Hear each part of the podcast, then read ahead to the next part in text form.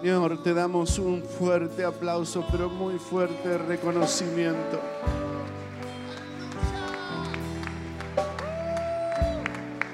Bendito es el león de la tribu de Judá.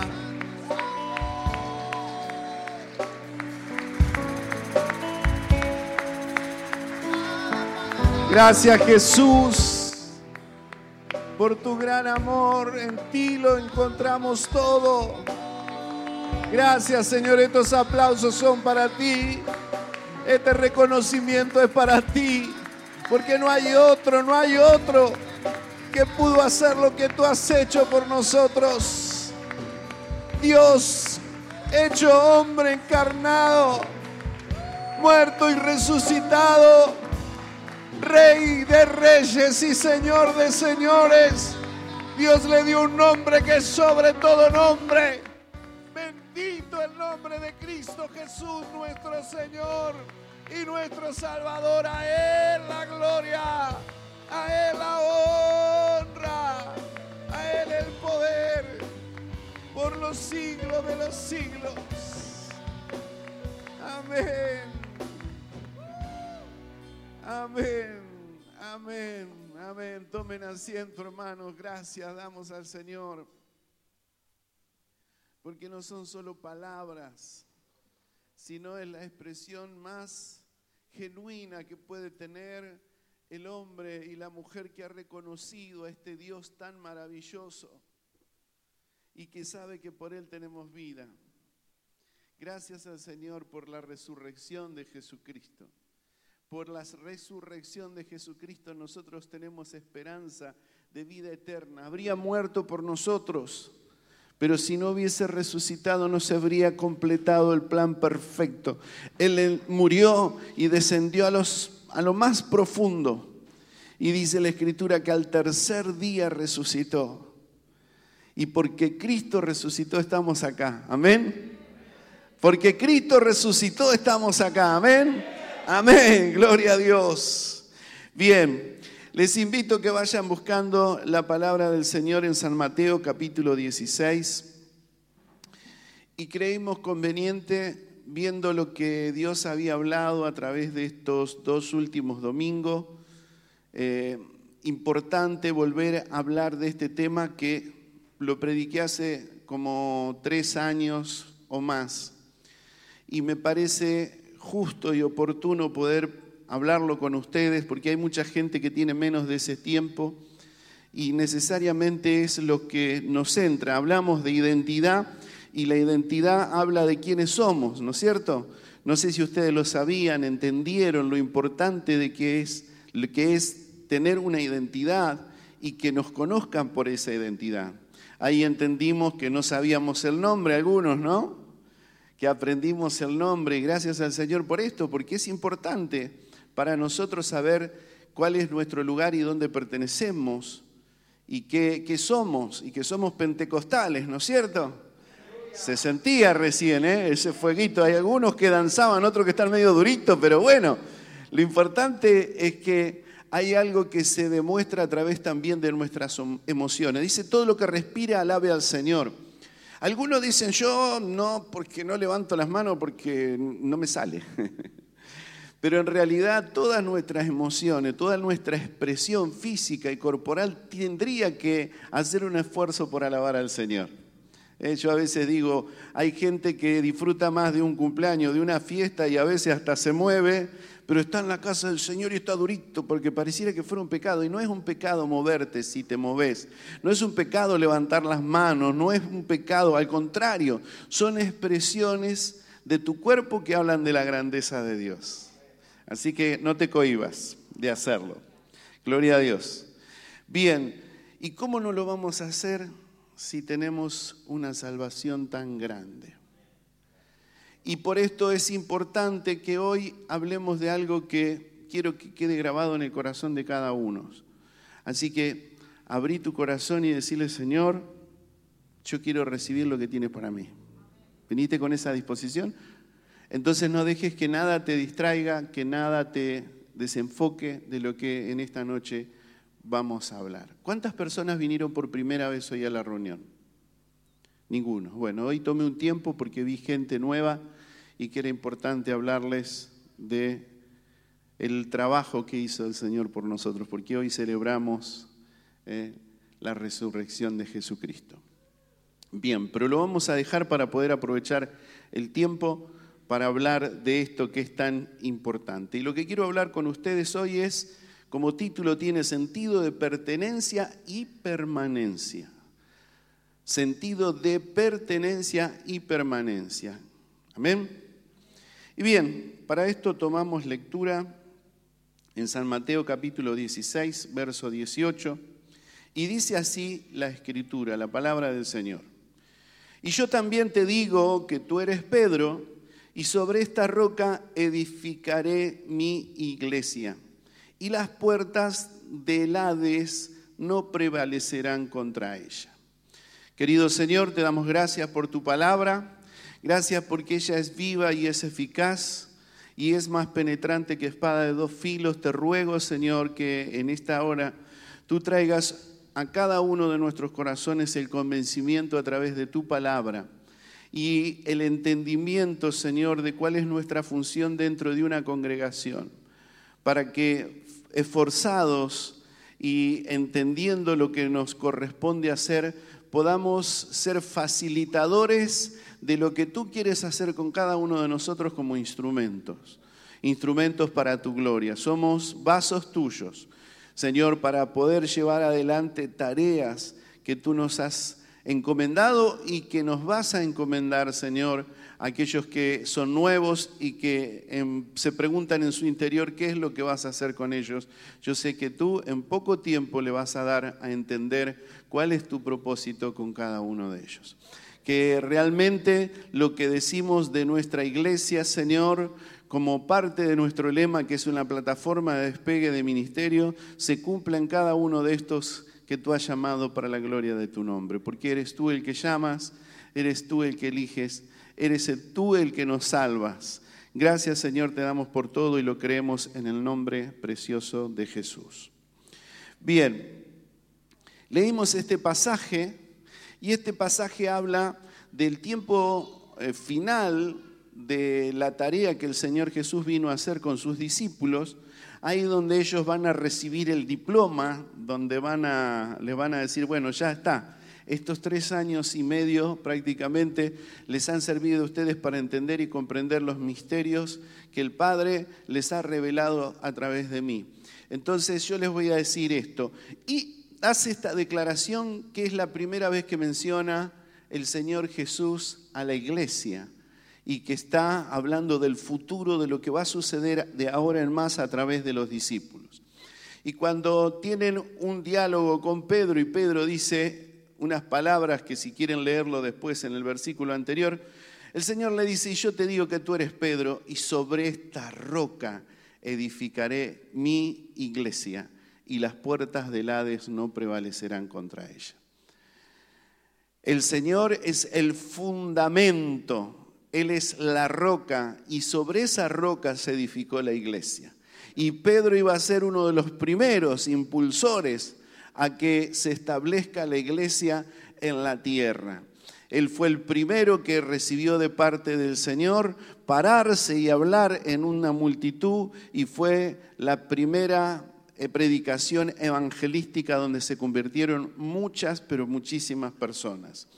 Entonces, desde ese momento ellos entendieron, porque sabían a través de la cultura romana, porque la cultura romana aplicaba esto, que era la eclesía, donde los romanos se movían, ustedes si ven la historia van a notar que donde el pueblo romano establecía su eclesía, que llevaba a sus líderes a ese lugar, ese lugar le pertenecía a Roma. Tal es así que tuvieron gran parte de Europa bajo su dominio en ese entonces. Entonces, eh, les dice Jesús para que ellos entiendan que Él es la roca, que Él es la, la, piedra fundamental, que es donde se va a establecer, y lo hace en un lugar muy particular. Yo no lo dije esta mañana, pero lo hace en un lugar donde eh, donde les muestra esto, era donde había una cueva que le llamaban la entrada o la boca del infierno.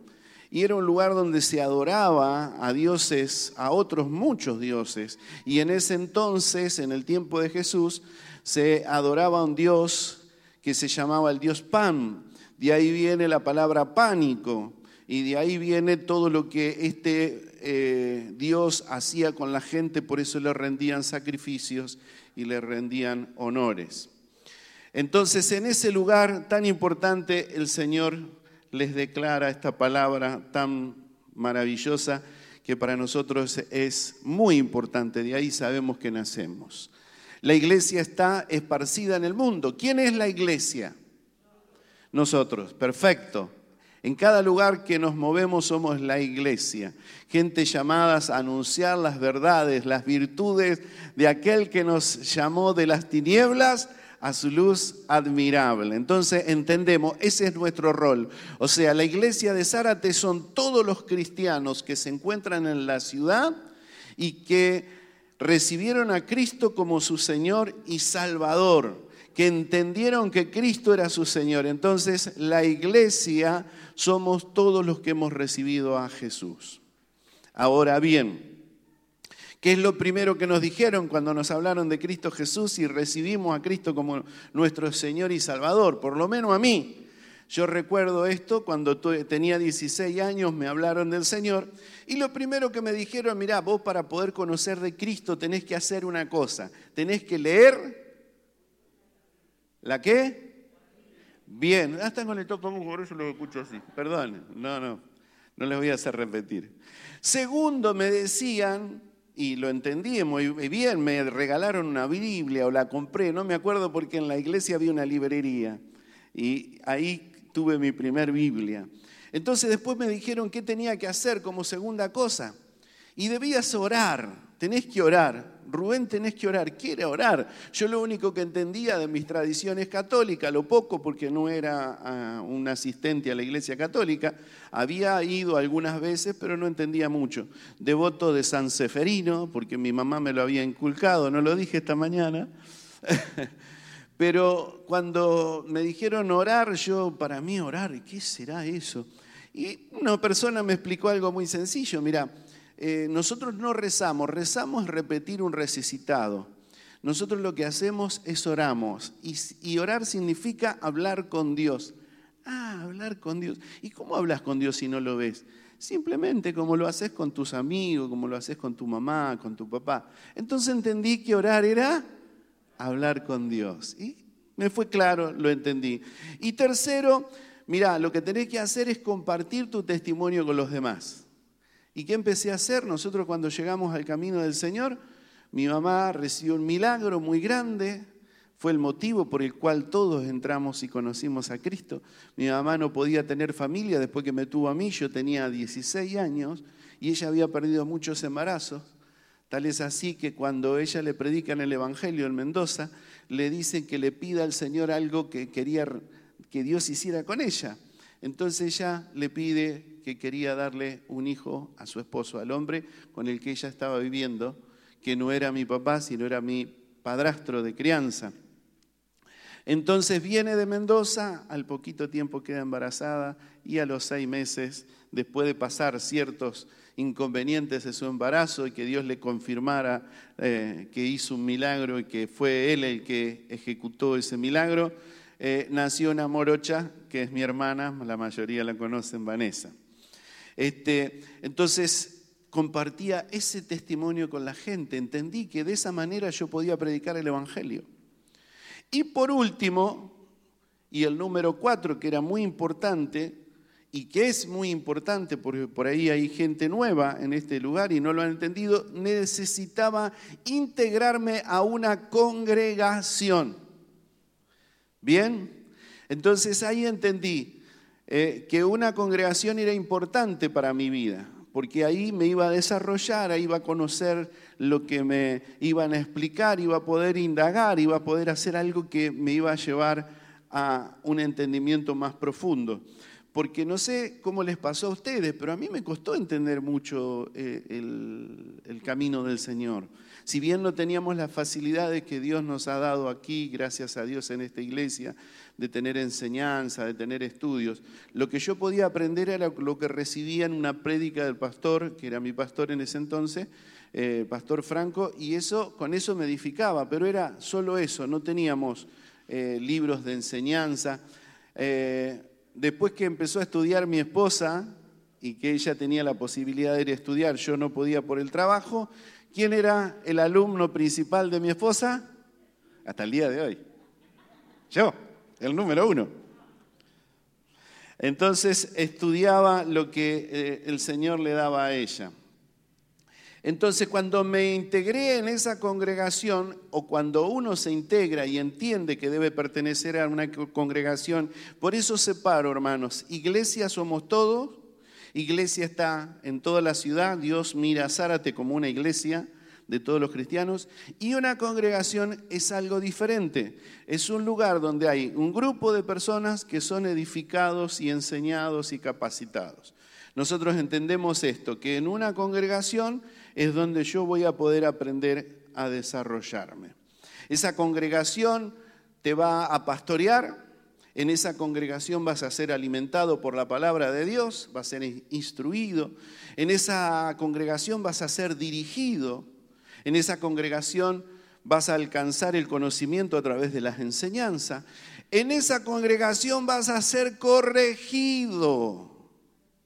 Y corregido es por ahí que te tiren un poquito la oreja y te digan lo que estás haciendo no está bien. Tenés que enderezar tus sendas. No es esta la forma. No es esto que tenés que hacer. Fíjate, te animo que te arrepientas, que te corrijas. Y en ese lugar donde vas a ser corregido es siempre por el bien de tu alma y de tu vida. Ciertamente que a nosotros que hemos sido hijos no nos ha gustado cuando papá nos regaña, ¿no es cierto, Gustavo? Hoy te agarro a vos, Gustavo, no lo tengo Alberto. Que nos tiren la oreja no es fácil, pero bueno, es parte del amor que tienen los padres por los hijos para que después sean un hombre o una mujer de bien. Bien, entonces entendemos que la congregación voy a ser corregido, voy, pero también en la congregación voy a ser impulsado. Los ministerios no nacen en el aire. A ver, ¿cuántos ministerios dijimos que había? Cinco. Esos ministerios los creó el Espíritu Santo, pero el Espíritu Santo marca y direcciona qué ministerio va a tener cada uno en el camino del Señor a través de su Espíritu, pero trabajando con hombres y con mujeres. El Señor podría hacerlo Él, pero Él eligió para disipular a la gente, para meterle la mano adentro del corazón a la gente, a hombres y mujeres.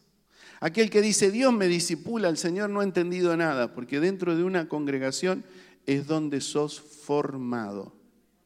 Es como si fuera la escuela.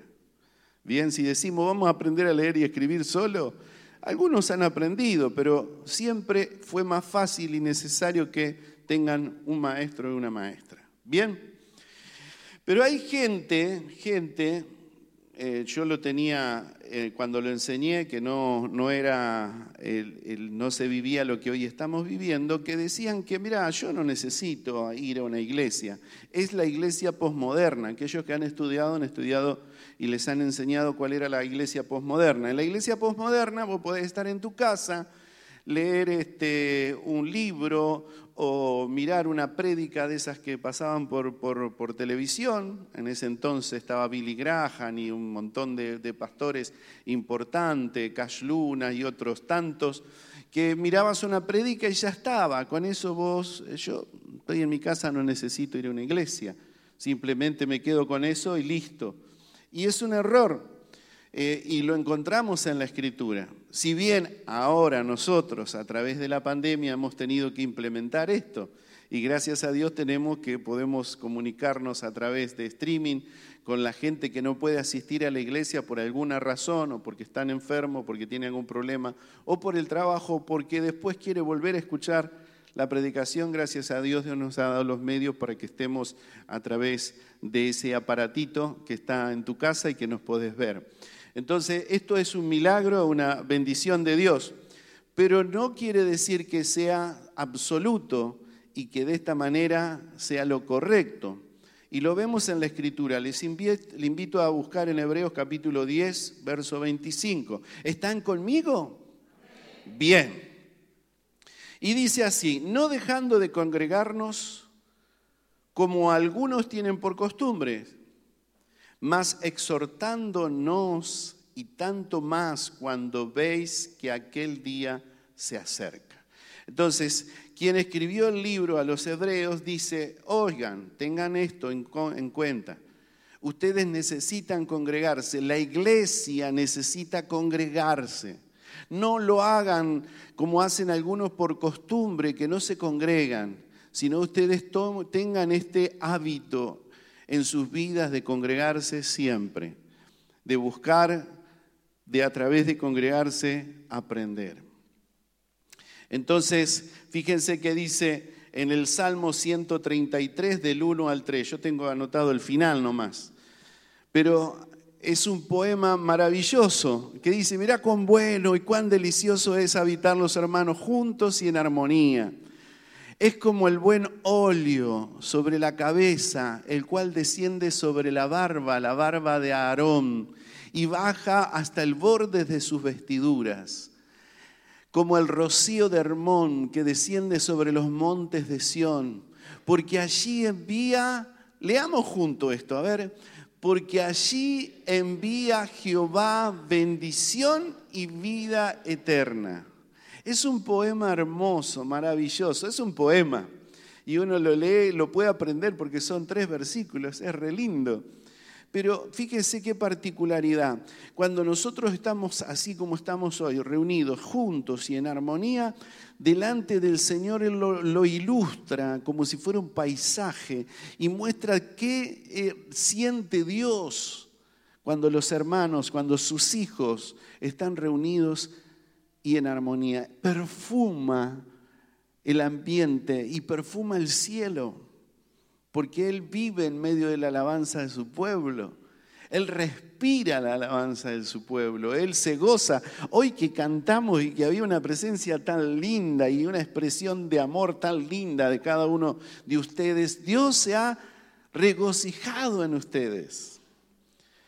Pero ahí también, cuando nosotros estamos juntos, el Señor envía algo que es muy necesario para nosotros. Eso es lo que nosotros hacemos por Él, pero al final Él hace algo por nosotros. ¿Qué envía? Bendición y vida eterna. Y la vida eterna es palabra de vida eterna. Pedro le dijo, ¿a quién iremos, Señor, si solo tú tienes palabra de vida eterna. Acá recibimos bendición, pero acá también recibimos palabra de vida eterna. Entonces es importante estar en un lugar y pertenecer a un lugar y aprender y congregarnos. Hay muchas congregaciones en la ciudad. Nosotros tenemos muchas congregaciones. Y gracias a Dios con Gustavo, con Inés, con algunos de los hermanos de aquí, tenemos la la bendición de conocer a muchos pastores, ¿no es cierto, Gustavo? Porque pertenecemos a la Cámara Pastoral de la ciudad. Y ciertamente hay pastores hermosos, pastores y pastoras con un mucho de Dios, con una elocuencia, con un conocimiento, con una gracia, que sinceramente muchos de ellos eh, los observo porque los escucho hablar y la verdad siento admiración pero santa, no, no, no envidia, sino digo, qué bueno, qué lindo, cómo nos identifica a nosotros, a la iglesia, cuando vemos hombres y mujeres con estas cualidades y estas virtudes. Y gracias a Dios están en nuestra ciudad, son parte de la iglesia. No pertenecen a nuestra congregación, pertenecen a otras, pero son parte de la iglesia. Y son pastores que seguramente si alguno va y pertenece a esa iglesia, puede crecer como cristiano, se puede desarrollar, se puede formar. Nosotros no somos de aquellos que dice, esta es la única iglesia de Jesucristo, seríamos la única congregación santa, no, para nada. Gracias a Dios y festejo y celebro cada vez que el Señor abre una puerta y hay un hombre o una mujer ahí ministrando la palabra del Señor porque el reino de los cielos se extiende y es así como tiene que ser. Siempre mi preocupación es que lo hagan en el orden que Dios estableció, como decía, dentro de una iglesia, lo levantan como pastor y lo envían. Hay muchos pastores que son formados así en el aire y lo lamento muchísimo. No quiero ofenderlos por aquellos que nos siguen por, por las redes sociales, porque no es mi intención ofenderte, pero si no fuiste formado por una iglesia, si no, no, no creciste dentro de una iglesia, algo no está bien ahí. Tendrías que reverlo. Sería bueno que entiendas que siempre es importante estar bajo autoridad, porque es el orden que Cristo estableció para la iglesia, para la formación de la iglesia.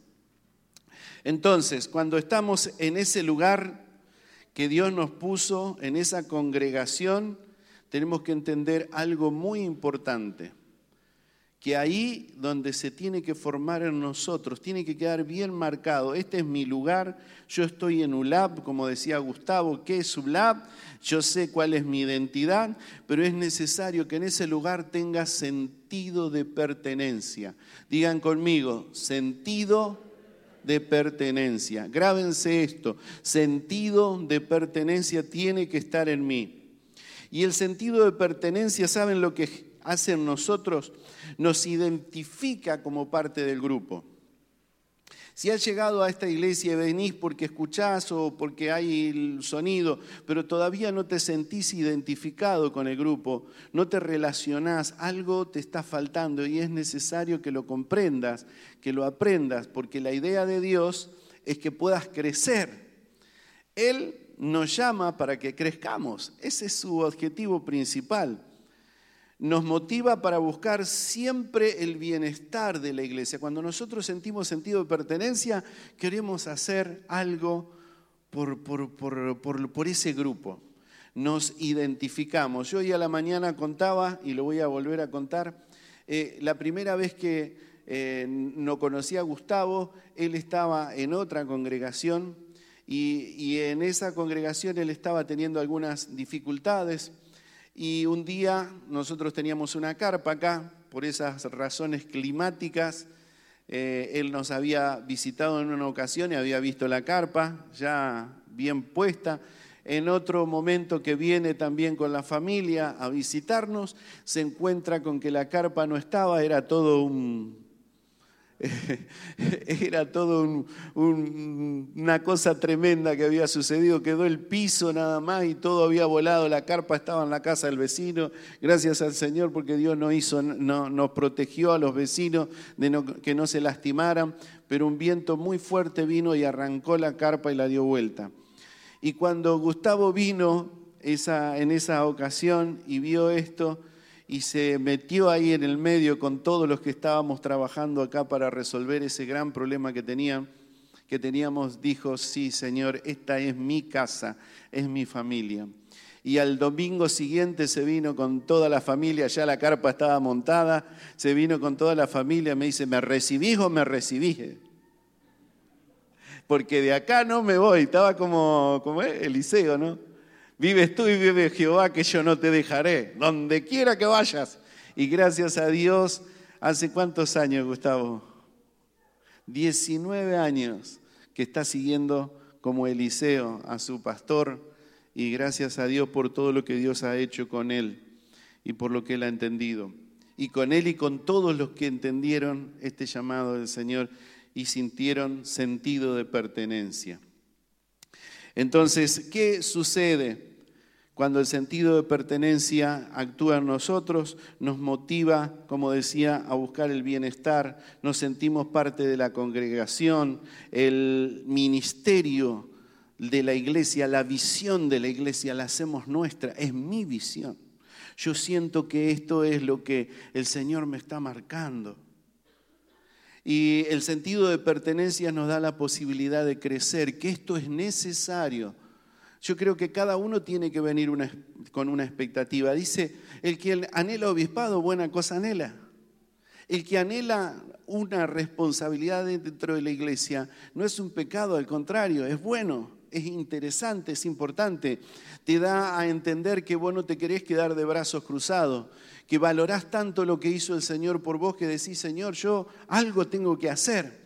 Y ahí el Señor empieza a poner sentires en tu corazón que después lo tenés que conversar con tu líder, lo tenés que conversar después con tus pastores, y te da y te indica cuál es tu ministerio, porque el Señor pone en nosotros el querer como el hacer, lo dice también su palabra. Así que es interesante, importante que pertenezcamos a una iglesia y que tengamos la visión de, la congregación, perdón. El sentido de pertenencia nos da la posibilidad de crecer, pero también nos da que responsabilidad. ¿Qué nos da? Responsabilidad y compromiso. Nosotros podemos desarrollarnos y crecer cuando tenemos responsabilidades. Y ahí por ahí empezamos de a poco. Algunos el Señor le dio la responsabilidad de limpiar los baños, de limpiar la iglesia, y después lo hicieron con, con denuedo, con esfuerzo, con ganas, con buena voluntad, y después les dio otra tarea y fue llevándolos de escalón en escalón, lo fue haciendo crecer. Y esto es necesario para que Dios nos lleve al propósito que tiene con cada uno de nosotros. ¿Cuántos creen que Dios tiene un propósito con ustedes? Amén.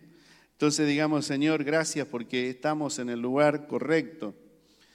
Bien, y sobre todo y muy, muy fundamental mm, sería, creo que un requisito importantísimo es nuestra fidelidad.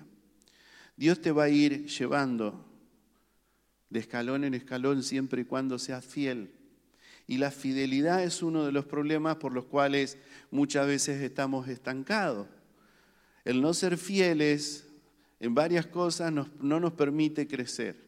Ojalá que todos entendamos esto. Hermano, yo pasé, porque he sido, como dije, nosotros estuvimos sacando cuenta, tenemos 42 años en el camino del Señor, casi 21 en la iglesia local, pero estuvimos casi 22 en la iglesia donde nacimos. O sea, no fue un año, fue varios años donde tuve que aprender. Y a veces me resultó facilísimo aprender y a veces cabeza dura, me daba contra la pared. ¿No les pasó a ustedes? Testa dura, dijera el Tano. Bien, cuando tenemos sentido de pertenencia, está, este sentido de pertenencia nos da eh, algo que es importantísimo también. Nos confirma dos cosas, miren. Cuando el sentido de pertenencia está activo, te confirma dos cosas. Primero, sentís que esta es tu familia. Y acá empezás a sacar cuentas, eh, un poquito de actividad de, escribir en tu mente, si no tenés para escribir ahí, en tu corazón.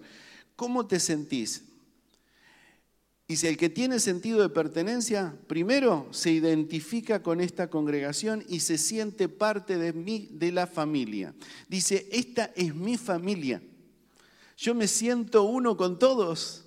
Y, y me da alegría cuando nos encuentro, es como cuando encuentro a alguien integrante de mi familia. Es mi lugar, ya le pone el artículo adelante, mi lugar. Es mi casa, es mi hogar. Ulab, nuestro hogar, no hay un video que dice así, son mis pastores. Sí, sí, porque aquel que todavía no tiene sentido de pertenencia o no entiende esto, ya, sí, el pastor, el pastor y el pastor, ¿cómo es? Oroco. Sí, y la pastora es la pastora Inés. Sí. Pero no dicen, no tienen ese, ese artículo adelante. No, el que tiene sentido de pertenencia dice, es mi pastor, es mi pastora, son mis líderes. Y por ahí hasta con un orgullo lo dicen. Le digo porque a mí me pasaba, yo por ahí, eh, nosotros eh, teníamos, nuestro pastor tenía un montón de, de cosas. Es más, cuando me voy a adelantar un poquito, cuando yo llegué a la iglesia, llegué porque me predicó un hermano que era diácono, pero a mí me cayó también ese hermano, que era eh, González Nemesio, para aquellos que, lo conocen, eh, me cayó también, fue a hablar, me sentí, tan, me sentí tan cómodo con él que cuando fui a la iglesia yo buscaba al pastor y para mí el pastor era él, el, el que estaba al frente de la iglesia. Resulta que cuando llegué a la iglesia había un hombre medio enojado ahí, con calamar, ah, ah, y hablaba, y cuando se predicaba se le llenaban las venas de acá, de acá, y de una cosa así que decía, está enojado el hombre este. Y era que el Señor lo tomaba, el Espíritu Santo lo tomaba, y toda la iglesia se agachaba, parecía como que... Yo entendía mucho eso. Entonces me costó entender lo que significaba el ser el pastor de la iglesia. Y, cuando comprendí que él era el pastor, dije, ah, este. Y ahí sí, empecé a adoptar que era mi pastor. Lo acepté dentro de mi corazón que era mi pastor. Y tal es así que tenía orgullo. Cuando iba a un lugar, decía, ¿qué iglesia soy? De la iglesia del pastor Franco. Nosotros acá no decimos así, eso no, lo traté de, modificar. Nosotros somos la iglesia Bla. Cuando vamos a cualquier lado somos la iglesia Bla, porque no es una iglesia pastorcéntrica. Pero yo no lo entendía, yo cuando iba a cualquier lado decía, yo soy de la iglesia Pastor Franco.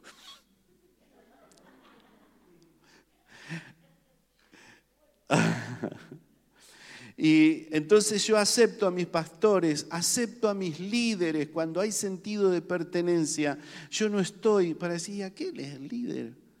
Y lo critico y hablo mal de él. No, al contrario, yo acepto a mis líderes. Y me identifico con el liderazgo, me identifico y trato de hacer algo por ayudar a esa visión que tiene el líder y trato de aportar lo que está a mi alcance, porque si tengo algún don, tengo alguna capacidad, lo, lo, pongo al servicio para que el líder pueda sentir que alguien le ayuda y le apoya. Yo entiendo ese principio y lo aplico. Y algo que, que es sumamente importante es aceptar la paternidad de la iglesia. Lo dije recién que yo tuve que aceptar la paternidad de, mi pastor, que no lo entendía, pero lo tuve que aceptar. Y es importante esto, hermano, porque hay mucha gente que viene a la iglesia y no entiende esto que es la paternidad. La paternidad no es algo inventado por nosotros. El ser pastor de una iglesia no lo, no lo pusimos, no lo inventamos nosotros. Por eso le hago la reseña desde el principio que el Señor establece a la iglesia. El pastor de pastores es el Señor Jesús, pero Él deja pastores para que ministren la iglesia. Y si vos venís a la iglesia y vos no sentís que nosotros como pastores somos tus padres espirituales, algo no has comprendido o algo no has entendido. Y eso te va a debilitar a vos en el crecimiento. Hay gente que se simpatiza con alguien, dice, no, yo si tengo que hacer algo, lo voy a buscar en fulanito de tal, porque yo siento mayor confianza con él o con ella. Y no te dejas pastorear. Y eso, el problema no es para mí, porque yo voy a pastorear a aquel que se deja pastorear. Inés va a pastorear a aquel que se deja pastorear o que, se que reconoce que no somos los pastores. El que no, se quiere, no quiere aceptar esto, no hay ningún problema, pero el problema va a ser para él o para ella, porque eso te va a estancar y te va a frenar, porque el orden de Dios para todo lo que Él quiere hacer con tu vida empieza por ahí. Porque sabes una cosa, si no podés o no entendés lo que es sujetarte a una autoridad pastoral, ¿cómo te vas a sujetar a Dios? Si a tu pastor y a tu pastora lo tenés acá y a Dios no lo ves. Entonces, esto es un principio del reino. Y no lo digo para que lo entiendan porque queremos tener a la iglesia. ¿Viste que algunos dicen, ah, ahí te lavan la cabeza porque lo que quieren es que vos hagas todo lo que te digan? No, no, yo te estoy diciendo lo que dice Dios en su palabra y sus principios, que son principios del reino para tu bendición. Yo les explicaba, cuando nosotros queremos ser bendecidos de parte de Dios económicamente, ¿qué nos enseña la Escritura? Un principio del reino. Da y se os dará. Primero tengo que aprender a dar y después voy a entender lo que eso significa para mí porque lo voy a recibir. Y el Señor como dice, mira, si vos lo das y lo das desinteresadamente y das de corazón, vas a tener una medida rebosante, vas a tener, y lo explica como si fuera una medida de harina, una medida de, de granos de trigo. Este, y, lo dice que es abundante, grande, porque cuando uno entiende ese principio, lo lleva adelante, lo ejecuta, Dios le bendice, le prospera, porque Él no es mentiroso. Nosotros no, somos mentirosos, pero Dios no miente. Y otro principio como ese es el principio de honrar a la autoridad que Dios ha puesto delante tuyo. Primeramente tus líderes y también a tus pastores. Fíjense que voy a leer, les invito a que busquen Primera de Corintios. Vamos a leer, y vamos a leer al revés, como hice hoy más temprano, lo tengo más adelante, pero vamos a leer Primera de Corintios 1.7, para que entiendan quién, quiénes eran los corintios. Si lo tenemos, dice, de tal manera que nada os falta en ningún don, esperando la manifestación de nuestro Señor Jesucristo. ¿Qué es esto? La iglesia de Corintios era una iglesia, como lo enseñaba Alberto la semana pasada, una, iglesia llena de qué? Del Espíritu Santo. Una iglesia llena del Espíritu Santo se movían los dones. Como dijo Gustavo, era una iglesia, la iglesia de Corintio era pentecostal, de pura cepa una iglesia que se movía a través del fuego del cielo. ¿Cuántos quieren ser pentecostales llenos del fuego? Bien, perfecto. Es así, es necesario. Y que tengamos todos los dones. ¿Cuántos quieren una iglesia con todos los dones? Amén, gloria a Dios. Pero ¿qué pasaba con esta iglesia? ¿Qué pasaba con esta iglesia? Que el apóstol Pablo les habla en el capítulo 4 y verso 14 y 15 que vamos a leer en la nueva traducción viviente. Eh, la iglesia de Corintios tenía un conflicto grande. Ellos no aceptaban a Pablo como su pastor o como su mentor. Si bien habían conocido el Evangelio a través de Pablo, no lo aceptaban. Eh, leí algo, ¿qué pasaba con, los, los, corintios? Los corintios eran griegos y los griegos, ¿cuántos conocen todo lo, que es la mitología, mitología griega? Este, ¿Vieron esos eh, cuadros y esos, eh, eh, ¿cómo es? Esculturas que hacían, ¿hacían alguna escultura de un gordito panzón o no? Todo cuerpo perfecto, unos bíceps, unas trices y cuatrices y cicatrices de todos lados. Entonces el modelo para ellos era un modelo de este, de este tipo. Y Pablo no encuadraba en ese modelo. Dice que él era, no era muy bonito y era eh, escualo, era flaquito, no tenía grandes vicisitudes como para decir, bueno, es elogiable eh, este apóstol. Entonces, ¿cuál era el problema? Ellos adoptaban a quien querían como su figura paterna. Y el, apóstol Pablo los regaña, le dice, les tengo que hablar a ustedes porque son naturales, son carnales. ¿Y por qué son carnales? Porque no entendieron. Y algunos dicen, yo soy de Apolo. Porque Apolo tenía un poquito más. No era tan lindo, pero tenía, era un poquito mejor que Pedro, que Pablo, digo. Eh, yo soy de Cefas. Ah, no, el más espiritual decía, yo no soy de ninguno de estos, yo soy de Cristo recontra espiritual era. Y alguno por ahí, ahí entre medio decía, no, yo soy de Pablo. Los pocos que entendían la importancia de ser hijo espiritual de Pablo. Pero mire lo que le dice Pablo acá. No le escribo estas cosas para avergonzarlos, le dice, sino para advertirle como a mis amados hijos. Les habla con amor, le dice, no quiero que ustedes se sientan avergonzados por lo que le voy a decir. Yo sé lo que ustedes piensan, sé lo que ustedes hablan.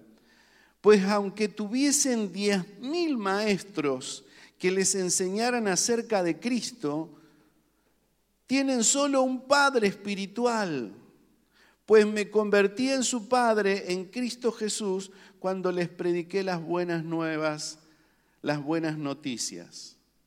Entonces, una iglesia que tenía todos los dones, una iglesia que entendía misterios, una iglesia que era llena del poder del Espíritu Santo, no comprendía este principio tan importante que es aceptar la paternidad de aquel que estaba por encima de ellos para bendecirlos. ¿Qué genera esto? Cuando vos no aceptás la paternidad, cuando vos no honrás la paternidad, como cuando vos no honrás a algún, eh, algún líder de la iglesia, tu crecimiento se estanca y quedas allá abajo. Y esto te puede dar respuesta para eso que vos preguntás. Yo la verdad que no sé, porque tengo tantos años en el camino del Señor y no crezco, me cuesta, me cuesta avanzar, me cuesta desarrollar. Veo cómo otros crecen mucho más rápido que yo. ¿Y será porque le simpatizan al pastor, le simpatizan a la pastora? No, es porque han entendido este principio. Entonces están dispuestos a honrar a sus pastores. Y honrar a sus pastores, miren, no es idolatrar a sus pastores. Y no tiene nada que ver con lo almático y lo emocional, tiene que ver con lo espiritual. Porque honra es una bendición de Dios. Honra te eleva. Cuando vos honras, cuando dice honra a tu padre y a tu madre, te da una bendición de parte de Dios de futuro. Cuando vos honras a tus pastores, te da la posibilidad de crecer y de avanzar en el reino de Dios. Yo preparé algunos actores que les voy a invitar que se acerquen acá. El primero voy a mostrar al ángel Gustavo. El ángel Gustavo va a estar acá y va a ser el encargado porque Dios usa a sus ángeles también para elevarnos, para hacernos crecer. ¿Eh? no digo que no diga, ay, ¿cuál será mi ángel que me hace crecer? Es una figura, nada más, lo vamos a hacer como una figura ilustrativa. Pero después, acá adelante, voy a tener un montón de gente que ya va a venir corriendo porque son tan obedientes y escuchan la voz del pastor y no se frenan. Van a estar acá adelante. Acá adelante, así. Ellos están en un nivel estén en el nivel que conocieron la iglesia, que entendieron el sentido de pertenencia y que están eh, teniendo una revelación de Dios en cuanto a esto y están honrando a quienes le lideran, están honrando a quienes le presiden, están honrando a los pastores. Entonces se encuentran con el primero que está acá, que dice, entendió lo que es la honra a su pastor, está en ese nivel y ¿qué hace? Lo agarra el ángel que está ahí al lado y le dice, subí, tenés un escalón más, asentiste, porque entendiste lo que es honra. Y después está el segundo que dice, honra a tu maestro. Y él está ahí al lado de Alberto. Está, Alberto, necesitas algo, querés que vaya más temprano. Voy y prendo los aires o pongo la calefacción para que cuando empieces el seminario esté todo listo. Yo quiero honrarte porque veo que vos y hace los deberes, estudia. Cada vez que le pregunta algo, él está, levanta la mano porque lo entiende. Es un excelente alumno y honra a su maestro. Y el maestro está orgulloso de él porque aprende. ¿Qué hace el ángel Gustavo? Lo eleva al siguiente nivel. Y después tenemos acá a aquella que asiste a las reuniones de jóvenes. Y el líder de jóvenes es medio chicharachero, bailarín. Y ella aprendió de él y también es medio chicharachero, bailarín. Eh, lo tenemos al líder de joven de acá, y güey, güey, güey, y cumbiecita, y, y gloria a Dios, y júbilo, y alegría. Y ella ha sido muy obediente a su líder. Y es servicial, es atenta, honra a su líder. Y entonces, ¿qué hace? El ángel le dice, vení acá, tenés otro escalón. Y está acá la hermana que asiste a las reuniones de hermana, que está al lado de Mariela y que le dice, Mariela, hay algo que necesitas. Mariela, todo lo que Mariela le dice, está ahí atenta para ver qué indicaciones le da, porque honra, no se mete en la murmuración, no entra y cuando alguien quiere hablar de la líder de dama, dice, che, esperen un cachito, hablemos de Cristo, hablemos del Señor y dejemos de andar cortándole los pedacitos a Mariela. Si tiene algo que decirle a Mariela, se lo dicen delante. De hecho, ah, mira vos qué chupa media. Como es chupa media, la agarra el ángel y le dice, bien, buena sierva de Dios, vení, subí a otro escalón. Y después se encuentra con, esta es la oreja de la pastora.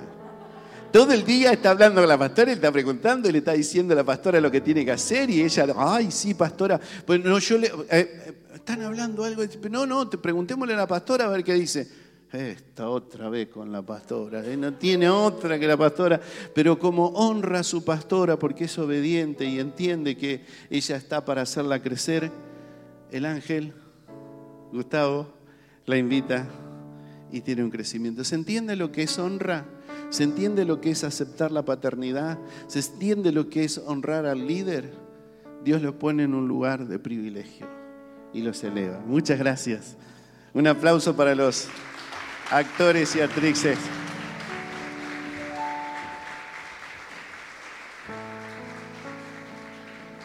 Hoy a la mañana no lo dije, hermanos, pero lo comenté con mi esposa porque no quería que esto eh, se perdiera. Esto es, esto es lo más importante que vos tenés que entender. ¿Por qué honrás a tus pastores, a tus líderes? Pero no quería, no quería que pasara y que no se entiende, no se entienda. Hoy a la mañana no lo hablé, pero ahora lo voy a decir. Cuando deshonra escuchen bien, cuando deshonra entra en tu corazón, oscurece tu alma. Cuando tus pastores, tus líderes te llaman y vos no aceptás y vos no obedeces, oscureces tu alma. Cuando los pastores te dan un consejo y vos haces otra cosa, deshonrás el consejo de tu pastor y de tu pastora y oscurece tu alma, te frena, te estanca, no te deja crecer. Y te tiene ahí donde vos decís que nunca te ven o nunca podés salir de ese estado. Si eso te está pasando, yo te animo en esta noche, en el amor del Señor. Deshonra es un espíritu que habla al oído y que te dice, ¿quién será o quién es este? y, murmura y habla en contra para hacerte pecar. No le des lugar. Reprende ese espíritu y sometete a Dios. No decís, yo no me someto a los hombres, pero no se trata de los hombres someterte. Cuando vos obedeces, cuando vos honrás, cuando vos haces caso, cuando vos cumplís con lo que se te pide, es solamente honrar a Dios, porque ahí lo honras a Dios. Y te digo más, aunque tus padres espirituales estén equivocados, cuando Dios le dice a los hijos, honra a tu padre y a tu madre, no te dice que tu padre sea el mejor padre del mundo.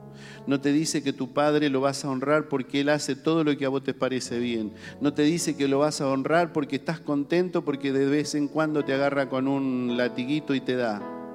Te dice que los honres.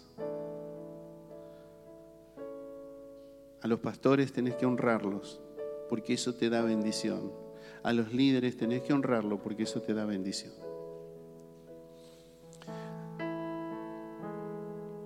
Juan capítulo 10,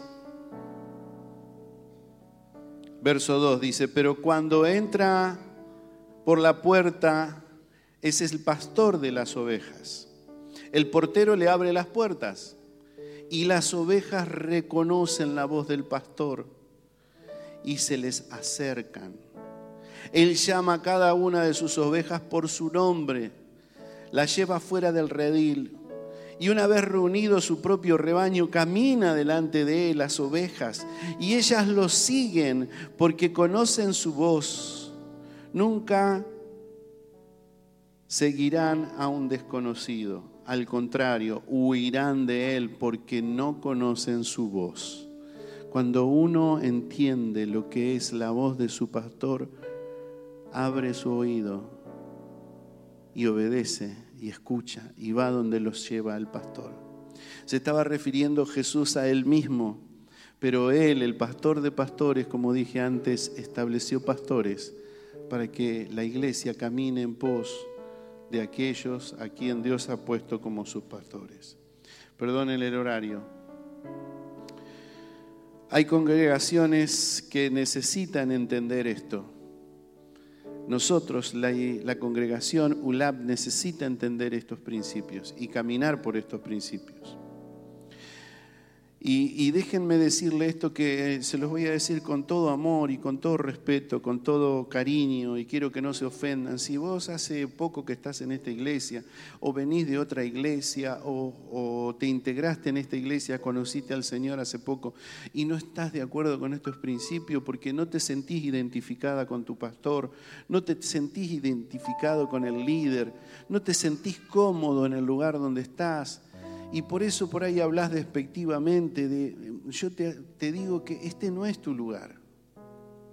Tendrías que buscar un lugar apropiado para vos. Y te puedo asegurar que en la ciudad hay muchísimas iglesias. Y hay una iglesia para cada tipo de personas. Por eso perdón, una congregación para cada tipo de persona. Por eso Dios la ha hecho multiforme a las congregaciones tienen distintos coloridos, tienen distintos pastores, tienen distintas formas de llevar adelante la obra. Algunos tienen visiones celulares, otros tienen visiones como nosotros que tenemos una visión de ministerio. Y cada cual se adecúa al tipo de persona que asiste a ese lugar. Y si vos estás para criticar o estás porque estás desconforme y todas esas cosas pasan dentro de tu corazón, quizás te está pasando esto, esta no es tu congregación. Y hablábamos hoy, decíamos, eh, eh, eh, es, es triste por ahí que sucedan estas cosas, pero yo como pastor te quiero y te amo y quiero que te vaya bien. Pero si vos no entendiste este principio, no vas a poder tener sentido de pertenencia a esta iglesia. Porque esta iglesia nació a través de nosotros como pastores con Inés. Y Dios nos dio esta visión y es la manera en que la llevamos adelante. Si estás de acuerdo, gloria a Dios, Dios te va a hacer crecer en este lugar. Pero si no estás de acuerdo, te vas a estancar. Y antes de estancar, busca un lugar mejor donde te sientas cómodo, donde esté acorde a tu visión. ¿Se entiende? Y esta es la idea de Dios. Por eso Dios es tan bueno, que somos la iglesia, pero tenemos una congregación. Miren, hay gente que va a una iglesia con este motivo, va a una congregación por este motivo. Está tan pegado a iglesia que nos cuesta separar iglesia de congregación, me pasa a mí. Y los, eh, los ejemplos incorrectos son estos, mire, por los que somos motivados para ir a una congregación. Yo sé que ustedes están entendiendo cuál están entendiendo cuál es el sentido correcto de tener sentido de pertenencia. Ahora las motivaciones incorrectas, por qué algunas personas vienen a la congregación. Una de ellas es porque, bueno, me gusta la música, estoy tan bien con los músicos, cantan tan lindo, tocan tan lindo. Mira cómo toca el teclado este, hermoso. Yo voy ahí, me gusta la música. Si esto te está pasando es algo incorrecto, no entendiste todavía por qué tenés que estar en una congregación. Algunos dicen, yo voy a la iglesia porque, qué sé yo, está, es cómoda, ¿viste? Tiene buena calefacción. En invierno tiene buen aire acondicionado en, invierno, en verano, y la paso bien, me siento cómodo. Y es por la comodidad. Algunos dicen, bueno, bueno, voy a la iglesia, me voy a la congregación esta porque eh, me siento cómodo eh, en, estas, eh, con un hermano, con una hermana y venís motivado por, por el hermanito o por la hermanita. ¿Pasa? Mm, ¿Dónde fuiste? Eh, fui a la iglesia. ¿Cómo estaba la iglesia? Ay, estaba tan lindo. ¿Eh? ¿No pasó? O vale, fuiste a la iglesia, sí, estaba, ah, estaba hermosa. Entonces por ahí sí es esta motivación. No quiere decir que esté mal que te pasen esto, pero encaminá, mejor direcciona tu vida porque por ahí no está siendo perfecto eso, no está siendo correcto. A mí me pasó, cuando yo entendí el sentido de pertenencia, lo adopté, pero después entré a mirar a la iglesia que estaba linda. Y gracias a Dios hasta ahora sigue re linda. Entonces, eh, algunos dicen, no, yo voy porque la compañía, viste, está lindo, viste, me pongo a hablar con los hermanos, habla, y me siento bien y se me pasa, viste, la amargura, se me pasa el malestar, y me voy a casa y ya estoy bien. No entendiste todavía por qué te llamó el Señor. ¿No entendiste estos principios que te van a llevar a desarrollar y a crecer en este ministerio tan precioso que el Señor nos ha dado? Ojalá que la motivación que tengas sea correcta, porque si esa motivación es correcta, Dios va a hacer grande cosa con tu vida.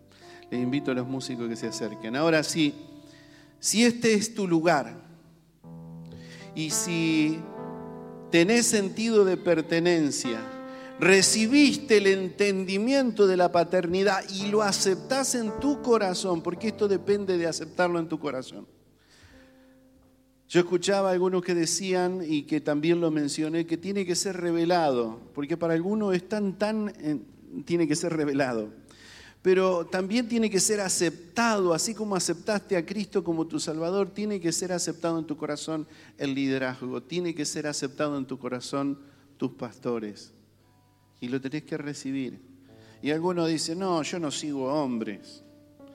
Dios estableció a hombres que estén frente de la iglesia, a mujeres que estén frente de la iglesia. Entonces todavía no comprendiste nada si no es así. Y por último, necesario, porque el título de la prédica dice sentido de pertenencia y sentido de permanencia. El Señor siempre espera de nosotros que seamos fiel.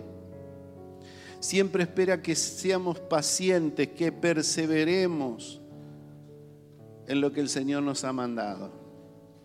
Y esta iglesia ha pasado por muchos avatares, ha pasado por muchas dificultades tremendas.